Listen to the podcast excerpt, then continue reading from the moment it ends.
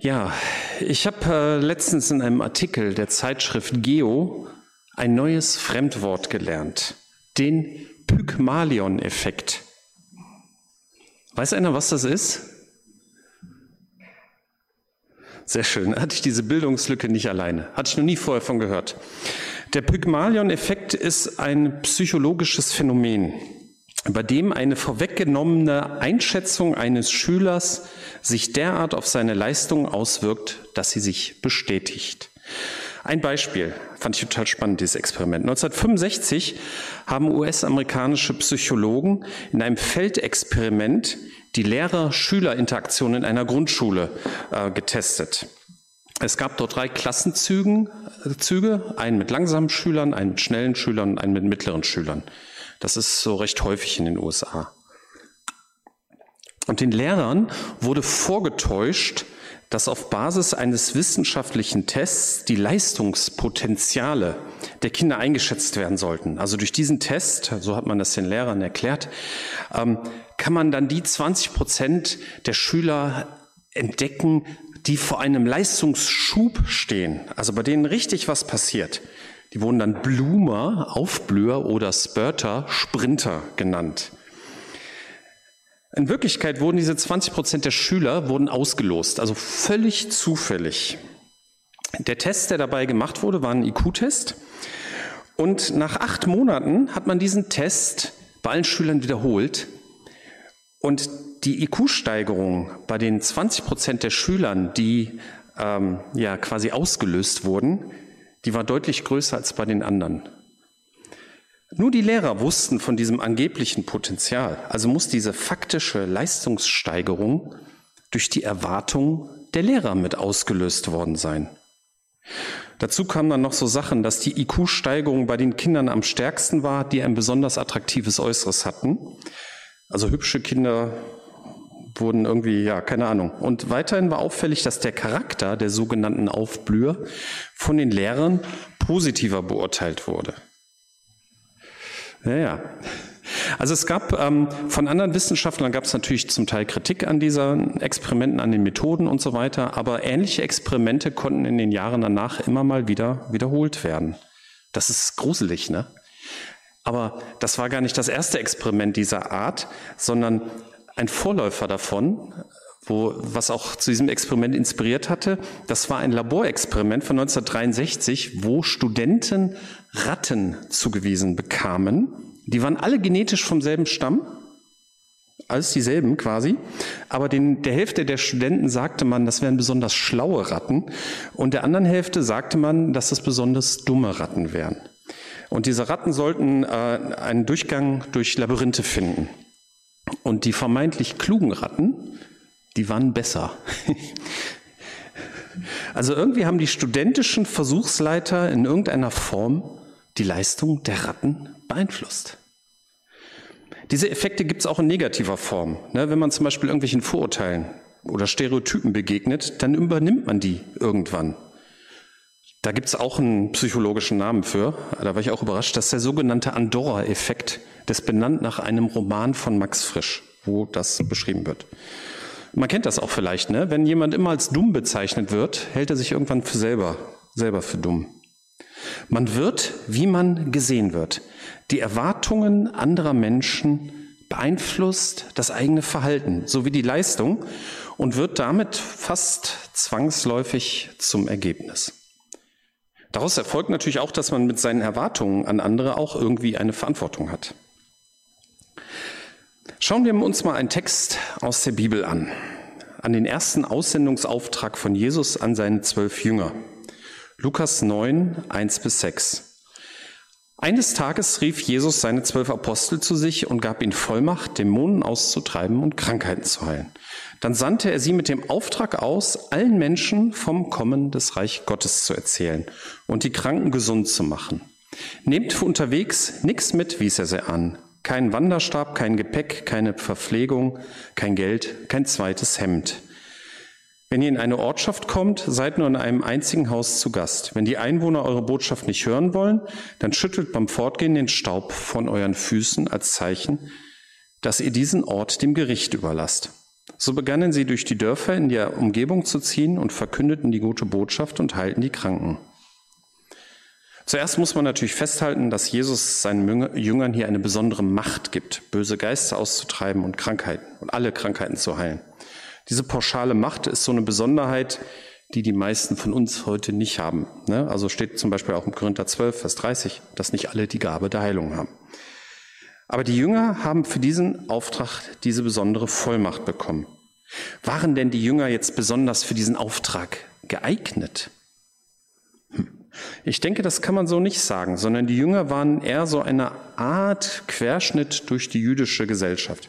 Sie waren kein vollständiger Querschnitt, ne? also es waren eher jüngere Leute, glaube ich, es waren nur Männer, aber sie kamen aus unterschiedlichen gesellschaftlichen Gruppen, von Fischern über Zolleinnehmern bis hin zu politischen Extremisten, Zeloten.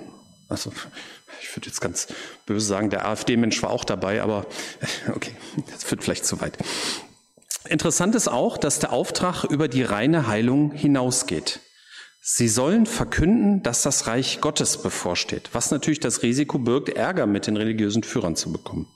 Sie sollen kein Geld, keine Tasche, keine Ersatzkleidung, also keinerlei Sicherheit mitnehmen. Sie haben keine Garantie, dass sie auf wohlgesonnene Leute treffen.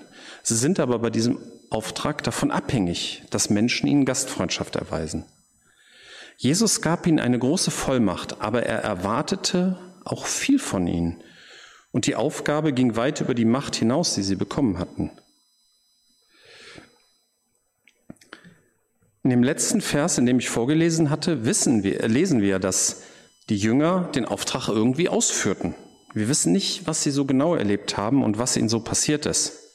Wir lesen nun nachher in, Lukas 9, 10 und 11, als die Apostel zurückkehrten, berichteten sie Jesus über alles, was sie getan hatten. Danach zog er mit ihnen in die Nähe der Stadt, zog er sich mit ihnen in die Nähe der Stadt Bethsaida zurück. Doch die Leute fanden heraus, wohin er gegangen war, folgten ihnen. Da wandte er sich ihnen zu, erzählte ihnen vom Reich Gottes und heilte die Kranken unter ihnen. Was die Jünger erzählten, wurde nicht überliefert. Jesus wollte mit ihnen allein sein, aber die hilfesuchenden Menschen fanden ihn und Jesus wandte sich ihnen zu und erzählte ihnen vom Reich Gottes und heilte die Kranken. Wir finden später aber auch ein Ereignis, wo die Jünger versagt haben. Jesus war mit Petrus, Johannes und Jakobus auf einem Berg und währenddessen haben die anderen Jünger Jesu diesen Auftrag weitererfüllt und sind in einem Fall gescheitert. Lukas 9, 38 bis 42. Ein Mann in der Menge rief ihm zu, Meister, sieh mein Sohn an, mein einziges Kind, ein böser Geist. Er greift immer wieder von ihm Besitz, dann schreit er, stürzt zu Boden, windet sich, hat Schaum vor dem Mund. Ständig schlägt und verletzt er ihn und lässt ihm keine Ruhe. Ich habe deine Jünger gebeten, den Geist auszutreiben, aber sie konnten es nicht. Ihr uneinsichtigen, ungläubigen Menschen, sagte Jesus, wie lange muss ich noch bei euch sein und euch ertragen? Bringt ihn her. Der Junge, als der Junge nach vorn kam, warf der Dämon ihn zu Boden, so dass er sich heftig wand und krümmte. Aber Jesus bedrohte den bösen Geist und heilte den Jungen. Danach schickte er ihn zu seinem Vater zurück. Hat Jesus hier einen Fehler gemacht? Hat er die falschen Jünger ausgesendet? Offensichtlich hat er sich auch hier geärgert. Ich denke, Schwächen und Fehler können immer passieren. Das muss man anderen auch zugestehen. Also okay, Jesus werden wohl keine Fehler passiert sein, aber von uns selbst können wir das natürlich nicht behaupten. Die Jünger sind halt auch noch auf dem Weg, so wie wir auch. Sie fragen ihn, Jesus äh, später auch, als sie wieder unter sich waren, also Matthäus 17, 19, 21, als sie später unter sich waren, fragten die Jünger Jesu, warum konnten wir diesen Dämon nicht austreiben? Weil euer Glaube so gering ist, sagte Jesus, ich versichere euch, wenn euer Glaube auch noch so groß wäre wie ein Senfkorn, könntet ihr zu diesem Berg sagen, rücke dich von hier nach da. Und er würde sich bewegen. Nichts wäre euch unmöglich. Sicherlich ist das hier kein Leistungsbefehl, glaubt mehr, aber es ist die Aufforderung und die Einladung, noch mehr im Glauben zu wachsen. Es geht bei Erwartungen an andere Menschen nicht darum, sich Dinge schön zu reden. Man sollte schon realistisch bleiben, aber trotzdem positive Erwartungen an andere haben. Und ich glaube, dass Jesus hier positive Erwartungen an seine Jünger hat. Ihr Glaube wird noch wachsen und sie werden später die Welt verändern. Die Haltung, wer nichts erwartet, wird auch nie enttäuscht, kann nicht richtig sein. wenn man anderen nichts zutraut, dann wird man den Pygmalion-Effekt sicherlich erleben. In dem Artikel aus der Geo stand auch ein interessantes Zitat aus der Wirtschaft. So formulierte der bekannte österreichische Unternehmer Reinhold Wirth, dass eine Geschäftsleitung, die daran glaubt, 75 Prozent der Beschäftigten seien faul, schlecht qualifiziert und Diebe, genau diese Belegschaft bekommt. Werde hingegen davon ausgegangen, dass 98 Prozent der Belegschaft einsatzfreudig und dem Unternehmen gegenüber positiv eingestellt sei, werde genau das passieren. Da ist was dran. Aber kommen wir zu Jesus zurück. Man könnte meinen, dass er es nach diesem Scheitern erstmal lässt. Die Jünger müssen erstmal mehr glauben, sonst bringt das alles nichts. Aber im nächsten Kapitel passiert Folgendes. Lukas 10, 1 bis 3. Daraufhin wählte der Herr 72 andere Jünger aus und schickte sie zu zweit in alle Städte und Dörfer, die er aufsuchen wollte. Er gab ihnen folgende Anweisung. Die Ernte ist groß, doch die Zahl der Arbeiter ist klein. Betet zu dem Herrn, der für die Ernte zuständig ist, und bittet ihn, mehr Arbeiter auf seine Felder zu schicken. Und nun geht und denkt daran, dass ich euch wie Lämmer unter die Wölfe schicke. Und dann kommt derselbe Auftrag wie bei der Aussendung der Zwölf, fast mit denselben Worten. Nehmt kein Geld, kein Gepäck, keine Sicherheit. Verlasst euch auf die Gastfreundschaft der Leute. Und die Vollmacht und der Auftrag ist derselbe. Heilt die Kranken, die dort sind, und verkündet den Bewohnern der Stadt, das Reich Gottes zu euch ist nahe gekommen. Ich glaube nicht, dass diese 72 anderen besser als die zwölf waren, obwohl Jesus sie ja extra für diesen Auftrag ausgewählt hat. Von diesen 72 oder in anderen Übersetzungen steht auch nur 70, das ist sich der griechische Text anscheinend nicht, nicht ganz klar. Von ihnen ist überliefert, das, was sie bei der Ausführung ihres Auftrags erlebten. Als die 72 Jünger zurückkehrten, berichteten sie ihm voller Freude, Herr, sogar die Dämonen gehorchen uns, wenn wir sie in deinem Namen austreiben. Ja, erklärte er ihnen, ich sah wie der Satan wie ein Blitz vom Himmel, den Satan wie ein Blitz vom Himmel fallen. Ich habe euch Vollmacht über den Feind gegeben. Ihr könnt unter Schlangen und Skorpionen umhergehen und sie zertreten. Nichts und niemand wird euch etwas anhaben können. Aber freut euch nicht darüber, dass böse Geister euch gehorchen, sondern freut euch, dass eure Namen im Himmel aufgeschrieben sind. Der Schluss des Abschnitts ist natürlich das Wichtige, das Wichtigste, dass man zu Jesus Christus gehört, dass der eigene Name im Himmel aufgeschrieben ist. Wir, die wir unser Leben Jesus Christus gegeben haben, gehören auch zu ihm. Und ich glaube, man kann verallgemeinern, dass Jesus jedem von uns einiges oder viel zutraut und sehr positive Erwartungen an uns hat. Ich möchte dazu noch zwei weitere Beispiele aus der Bibel äh, aufführen. Ein Thema, das in diesen Komplex mit hineinspielt, ist das Thema Delegieren. Es gibt eine sehr schöne Episode aus 2. Mose 18, wo Mose Besuch von seinem nicht-jüdischen Schwiegervater bekommt. Der heißt Jethro, ist ja egal. Der ist live dabei, wie Mose damals im Alleingang das Volk lehrte und Recht sprach. Das heißt, von morgens bis spät abends kamen die Leute zu Mose, um irgendwelche Angelegenheiten zu regeln. Man kann sich das so vorstellen, dass es bei der Stadtverwaltung nur noch den Bürgermeister gibt, der alle Behördendinge erledigt und dann auch noch den Schiedsmann spielt.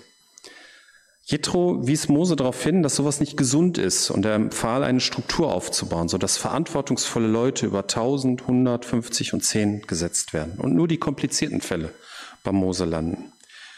Das klingt offensichtlich und logisch und es wird dann auch so gemacht. Warum ist da vorher noch keiner drauf gekommen? Vielleicht war bei Mose ja insgeheim die Erwartung da, das bekommen die nicht hin. Nur was man selber macht, wird gut. Aber wenn man alles selber macht, dann reibt man sich natürlich auf und vermittelt auch den anderen, ihr könnt das sowieso nicht, was natürlich auch den Pygmalion-Effekt wieder auslösen kann. Ein weiteres Beispiel ist die Geschichte von Johannes Markus. Das war ein Cousin von Barnabas, der die erste Missionsreise mit Paulus gemacht hat. Apostelgeschichte 13. Saulus und Barnabas wurden vom Heiligen Geist ausgesandt. Sie gingen hinunter zum Seehafen Saulitia und segelten dort zur Insel Zypern. Auf Zypern suchten sie in der Stadt Salamis die jüdischen Synagogen auf und verkündeten Gottes Wort. Johannes Markus ging als ihr Gehilfe mit. Die erleben dann ganz spannende Geschichten. Aber nachdem sie Zypern verlassen haben, trennt sich Johannes Markus von ihnen und kehrt nach Jerusalem zurück. Und das hatte ein Nachspiel. Nach einiger Zeit sagte Paulus zu Barnabas, lass uns wieder aufbrechen und all die Städte besuchen, in denen wir das Wort des Herrn gepredigt haben. Wir sollten sehen, wie es den Geschwistern dort geht. Doch Barnabas wollte auch Johannes Markus wieder mitnehmen. Paulus hielt es aber nicht für richtig, den mitzunehmen, der sie in Pamphylien im Stich gelassen und die Zusammenarbeit abgebrochen hatte. Es kam zu so einer so heftigen Auseinandersetzung, dass sich beide trennten. Barnabas nahm Markus mit sich und segelte nach Zypern. Paulus dagegen wählte Silas zum Begleiter und nachdem er von den Geschwistern der Gnade Gottes anbefohlen war, reiste er ab. Wer hatte recht? Barnabas wollte ihm noch einmal eine Chance geben.